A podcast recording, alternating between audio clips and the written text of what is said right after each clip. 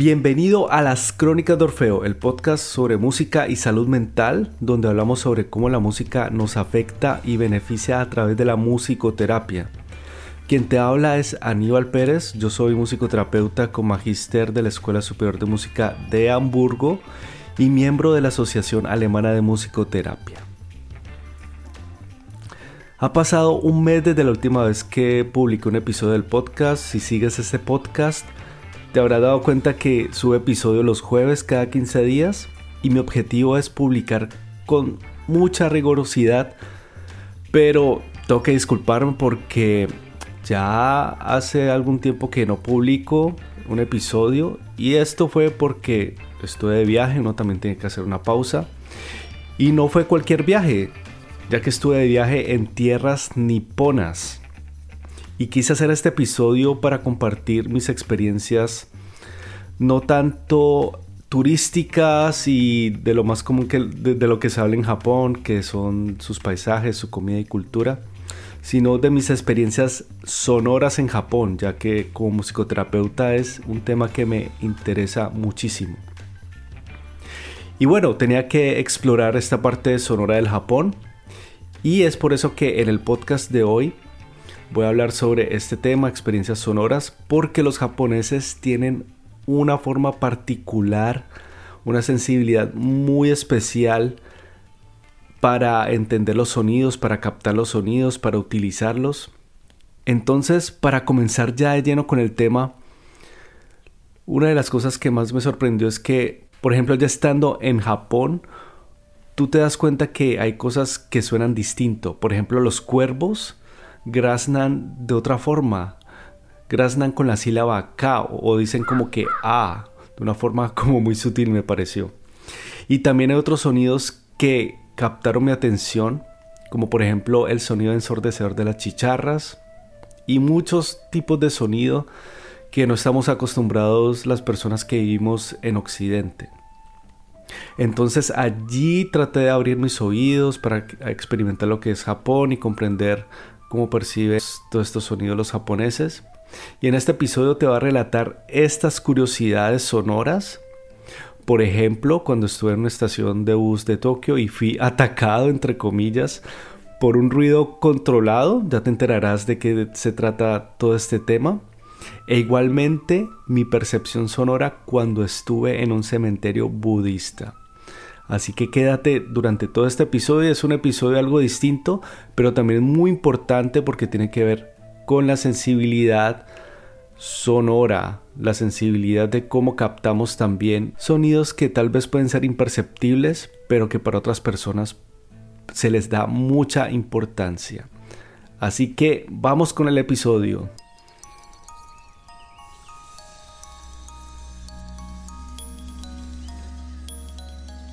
Voy a empezar mi relato de este viaje en el Japón con una situación, una escena en un restaurante de sukiyaki. A ver, sukiyaki es como, digámoslo así, una carne que se cose con salsa de soja, también hay verduras y esto se, puede comer también con huevo. El huevo crudo se introduce entonces en, esta carne y se, se come. En realidad es muy sabroso, me gustó mucho. Pero esto es porque estando en un restaurante de sukiyaki en Japón, estuve con un japonés, un japonés que también es, un empresario. Y entonces aproveché para hablar con él sobre este tema de, de cómo perciben los japoneses el sonido. Yo le conté que yo era musicoterapeuta, que tenía también que tener una sensibilidad muy especial a los sonidos, a las vibraciones. Y él me contó algo muy interesante él me contó, sabes, tú que eres musicoterapeuta y músico también, yo te debo decir que como empresario también tengo una sensibilidad especial. Y es que él me contó que él tenía un producto estrella, que era un jabón para lavar platos. Y me dijo que él prestaba mucha atención a este sonido, este sonido rechinante al final cuando ya está seco el, plato, seco y limpio, que ese sonido debía estar presente y debía ser muy fuerte al terminar de lavar los platos. Y entonces que por eso eh, era un producto muy exitoso, me contaba. Cosa que yo me reaccioné muy asombrado porque pensé, no creo que muchos empresarios occidentales pongan mucha atención en un sonido producido al lavar los platos y al terminar de lavar los platos. Y es así en este intercambio cultural que me di cuenta que los japoneses ponen mucha atención a, esos pequeños detalles, no solo sonoros, también visuales en la comida, pero en lo sonoro no me había, no, no lo había pensado tan así de esta forma. Y como ya he dicho, son sonidos que quizás los occidentales no, no les demos mucha importancia. Así que así comienza mi aventura en Japón con este encuentro con este empresario y con esta anécdota del sonido rechinante de su producto estrella lavaplatos y también experimentando los sonidos de los animales, las chicharras que son uno de los sonidos más representativos del verano en Japón cuando uno ve películas animadas japonesas y muestran una escena de verano, siempre está presente este sonido de las chicharras que es muy fuerte y estando ya en Japón no me imaginaba que sería tan fuerte, tan fuerte que incluso eh, produce algunas veces malestar de estar ahí.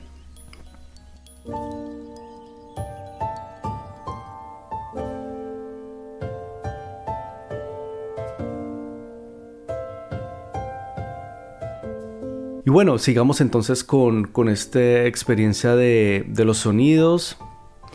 En este caso, también voy a hablar de una experiencia que tuve en el monte Koya, también llamado Koyasan. Este es un monte sagrado mm, que queda cerca de Osaka, que es eh, una ciudad muy importante de Japón también, conocida también por su cocina. Y en este monte ahí es un lugar sagrado para el budismo y también está un mausoleo que se llama Ukonoin.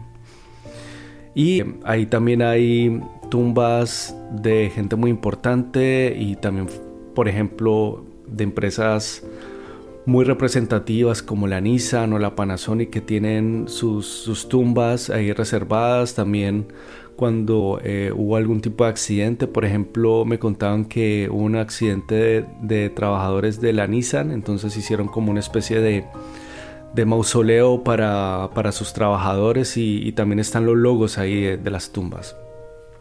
Pero bueno, lo importante aquí no es esto de las personas importantes, eh, sino que es la atmósfera que tenía este cementerio.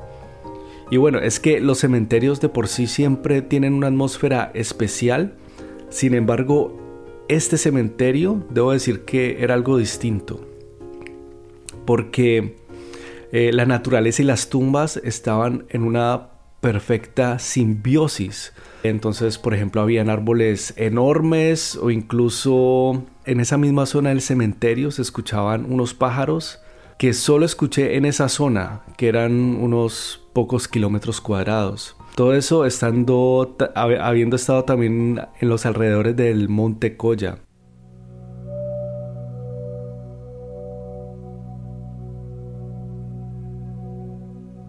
Y una de las cosas que más me impactó del lugar fue cuando apenas me estaba adentrando al cementerio, sentí un silencio muy especial. Yo podría describirlo como un silencio muy fuerte. A ver, me explico. Es, esto es algo así como si fuese posible provocar algún tipo de presión con el silencio. Digamos, digámoslo así, como si fuera un viento silencioso que le empujara a uno, algo así, pero de una forma muy sutil. Eso fue lo que yo alcancé a sentir allí.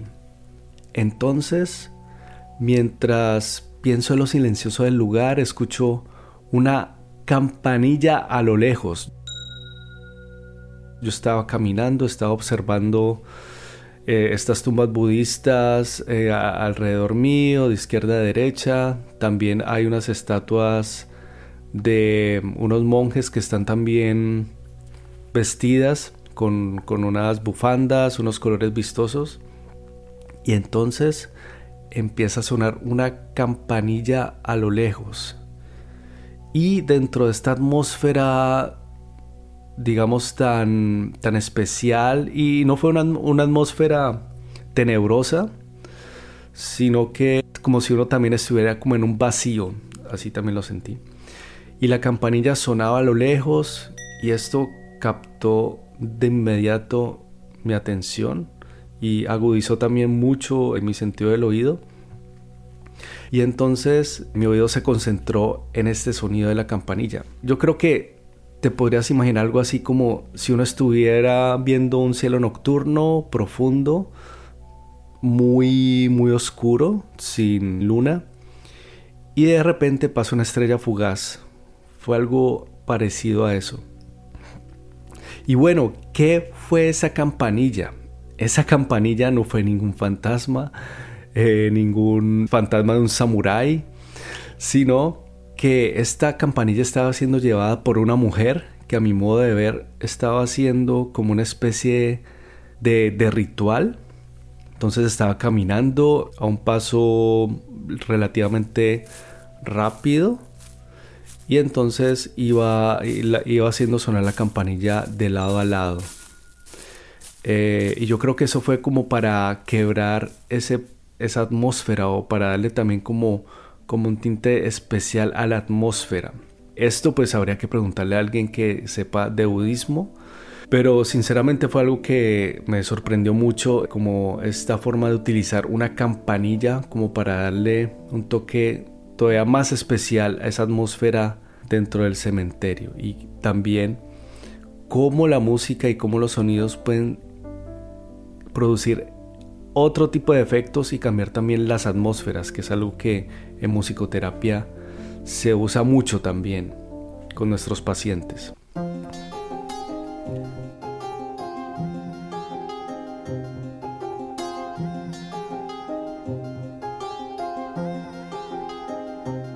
Y hablando de campanillas, también conocí las campanas Furin.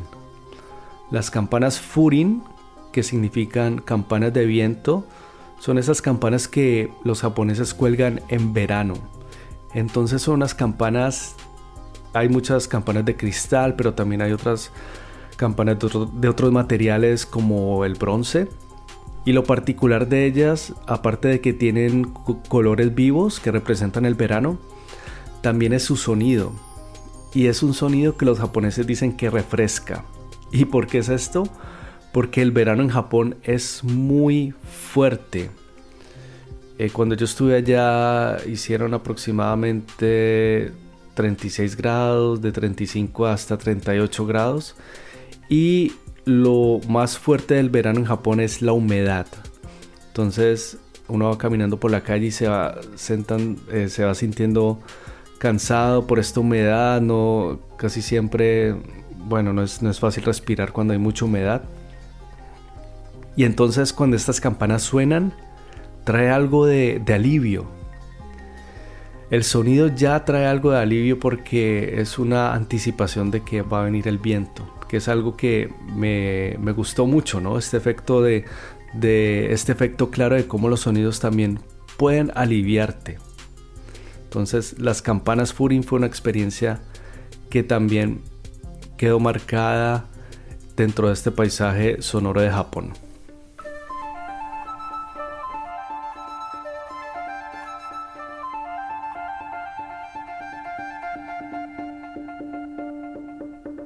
Ahora vamos a cambiar de espacio a un espacio urbano de ruido que de igual forma es propio del Japón y es propio de su vida frenética en las ciudades. Como se sabe, Japón es un país que tiene ciudades muy pobladas. Tokio es una ciudad súper poblada. Eh, es la, la ciudad más poblada del mundo. Y entonces en esta ciudad de Tokio también tuve una experiencia muy particular. Como dije en la introducción, fui atacado por un sonido y este sonido lo experimenté en la estación central de bus de Tokio. Entonces voy a contar cómo fue esto. Resulta que estando en esta estación de bus, yo estaba bajando unas escaleras y de repente me sentí como, como algo raro. Pero no puse atención, seguí caminando por la estación, pero otra vez tenía como una sensación rara en mi cabeza, no, no entendía lo que estaba pasando. Yo pensaba que era por motivo del viaje que estaba muy cansado. Eh, entonces, bueno, seguí dentro de la estación. Y en esta estación hay muchas tiendas, es casi como un centro comercial con aire acondicionado, entonces entré de nuevo. Luego volví, salí eh, del centro comercial, o sea, de la estación, y pasé de nuevo, pero algo mucho más despacio por unas escaleras. Y paré en un escalón. Y allí me di cuenta que era lo que me estaba pasando. Y es que era un sonido pulsante como si me martillara la cabeza y este sonido provenía de la pared. Era algo insoportable. Entonces era un sonido constante, pulsante. Y le pregunté a la persona que me estaba acompañando, que también era de Japón, que se había sentido ese sonido, que se lo había escuchado. Y me dijo que sí. Y entonces, bueno, por ahí yo ya pensaba que no estaba loco y me dijo que ese sonido se utilizaba para que la gente no se quedara sentada o parada en ese lugar, en las escaleras. Como es un sitio muy concurrido, entonces las autoridades niponas cuidan que, nadie se quede ahí. Y bueno, esta es una táctica que al parecer, bueno, puede ser también algo cuestionada, ¿no? Porque no ponen avisos ni nada, o por lo menos yo no vi ningún aviso que advirtiera sobre este sonido, pero al parecer esto da resultado. Y digo también cuestionado porque, según me contaban, en Japón también algunos almacenes en Tokio utilizan un sonido de alta frecuencia llamada mosquito. Es un aparato que tiene este nombre, mosquito, y el sonido también lo llaman así, que, que es insoportable solo para rangos específicos de edades por ejemplo, niños o adolescentes para que ellos no estén, por ejemplo, eh, en la entrada de algún almacén o incomoden a sus compradores. Entonces definitivamente esta es otra forma de utilizar el sonido para lograr un objetivo.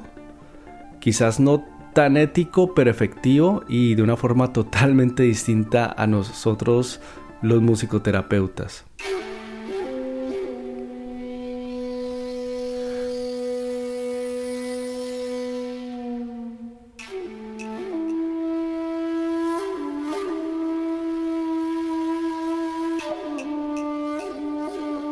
Como musicoterapeuta, este fue un viaje que me sirvió para aprender mucho más sobre los detalles sonoros que muchas veces pueden pasar imperceptibles. Y también me ayudó a tener otra visión distinta de cómo otras culturas perciben los sonidos. Entonces, bueno, hasta aquí el final del episodio. Gracias por llegar hasta el final y también por escuchar todo el episodio, porque sentía que era mi deber también compartir estas experiencias de las que no se habla mucho, ¿no? De, estos sonidos que se utilizan, por ejemplo, en los almacenes o de las campanas y que creo que no solo a los musicoterapeutas les sirve este tipo de, de experiencias, sino a otras personas, personas que vean que también el sonido es muy importante en sus vidas y que también las puede afectar positiva y negativamente también. Y también es importante conocer cómo otras culturas perciben los sonidos y cómo es el paisaje sonoro de otras culturas. Gracias por acompañarme hasta el final de este episodio. No olvides darle a seguir a este podcast desde la plataforma donde me estés escuchando, Spotify, Apple Podcast. También te invito a unirte a la lista de correo de las crónicas de Orfeo no olvides visitar entonces www.podcastmusicoterapia.com para que te lleguen novedades de cursos de musicoterapia. Van a haber cursos, un curso introductorio de musicoterapia que estoy preparando y webinars sobre esta hermosa disciplina. Y recuerda, te deseo buena vibra y resonancia. Como Orfeo manda. Hasta entonces. Sayonara.